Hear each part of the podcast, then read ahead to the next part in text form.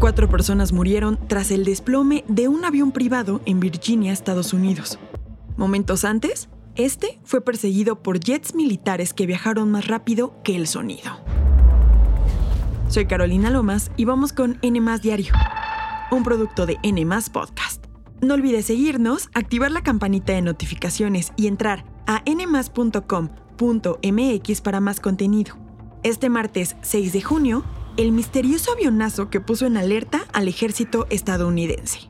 La aeronave voló donde no debía era un Cessna 560 considerado un reactor de negocios, es decir, un avión pequeño utilizado para vuelos cortos y privados de empresarios y ejecutivos.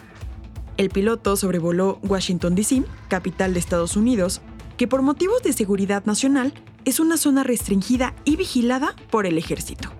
Primero, la Administración Federal de Aviación intentó contactar al piloto, pero no recibió respuesta. Esto provocó que el ejército mandara dos F-16, que son aviones de caza diseñados para el combate aéreo. Estos fueron autorizados para viajar a una velocidad supersónica, lo que provocó un estruendo en toda la región, incluyendo zonas suburbanas y lo que puso en alerta a la población civil. El Cessna perdió el control y se estrelló. Quedó totalmente destrozado y murieron las cuatro personas a bordo. Horas más tarde, se supo que viajaban a Dina Azarian, quien era agente de bienes raíces, su hija, de dos años de edad, la niñera y el piloto. Esto lo reveló John Rumpel, padre de Azarian y dueño del avión. Cayeron en un espacio montañoso y rural con muchos árboles en el estado de Virginia. El sheriff del condado de Augusta, Donald Smith, dijo que esto complicó el trabajo de los rescatistas. No es necesariamente el accidente aéreo lo que está causando problemas. Es el terreno lo que está causando problemas para los investigadores y socorristas. Las autoridades aéreas de Estados Unidos confirmaron que el avión no representaba una amenaza alguna después del accidente.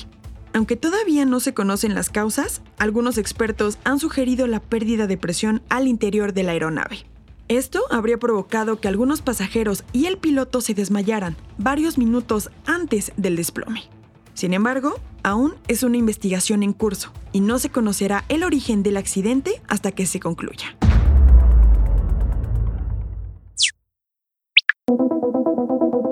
Es definitivo. Las famosas licuachelas Dolls Drinks cerrarán después del asesinato de sus dueños ocurrido el pasado miércoles 31 de mayo. Hace unos días te contamos de la muerte de Diana Odeli Rodríguez y Adrián Mendoza, los propietarios del negocio familiar de las licuachelas más famosas de todo México. De acuerdo con las primeras indagatorias, fueron ejecutados de al menos seis disparos luego de que se negaron a pagarle derecho de piso a la delincuencia organizada. Pero este domingo, Amairani Shesit, familiar de Diana y Adrián, publicó en sus redes sociales la noticia. Dolls Drinks llegó a su fin. Escribió en un comunicado que al ser los creadores del lugar, Diana Odeli y Adrián eran los únicos aptos para seguir con el negocio.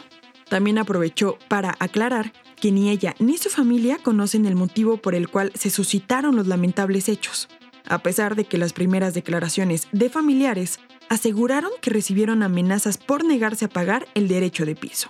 En la misma publicación, Amairani Shesit agradeció a todas las personas que formaron parte del crecimiento y el éxito de Dolls Rings y aprovechó para despedirse de la clientela.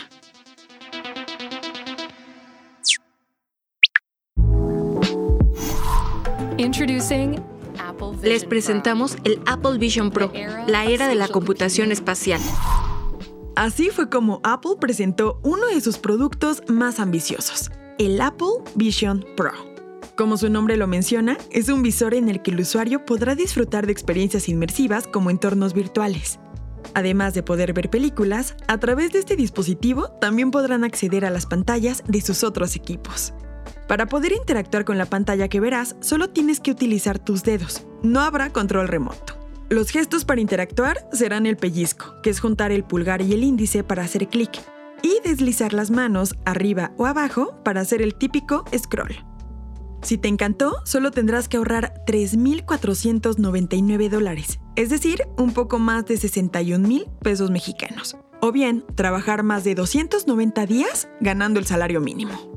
¿A ti te interesa comprar el Apple Vision Pro? Responde a nuestra encuesta en los comentarios. Esto fue todo por hoy. Que tengas un excelente martes. No olvides suscribirte, activar la campanita de notificaciones y visitar nuestra página nmas.com.mx.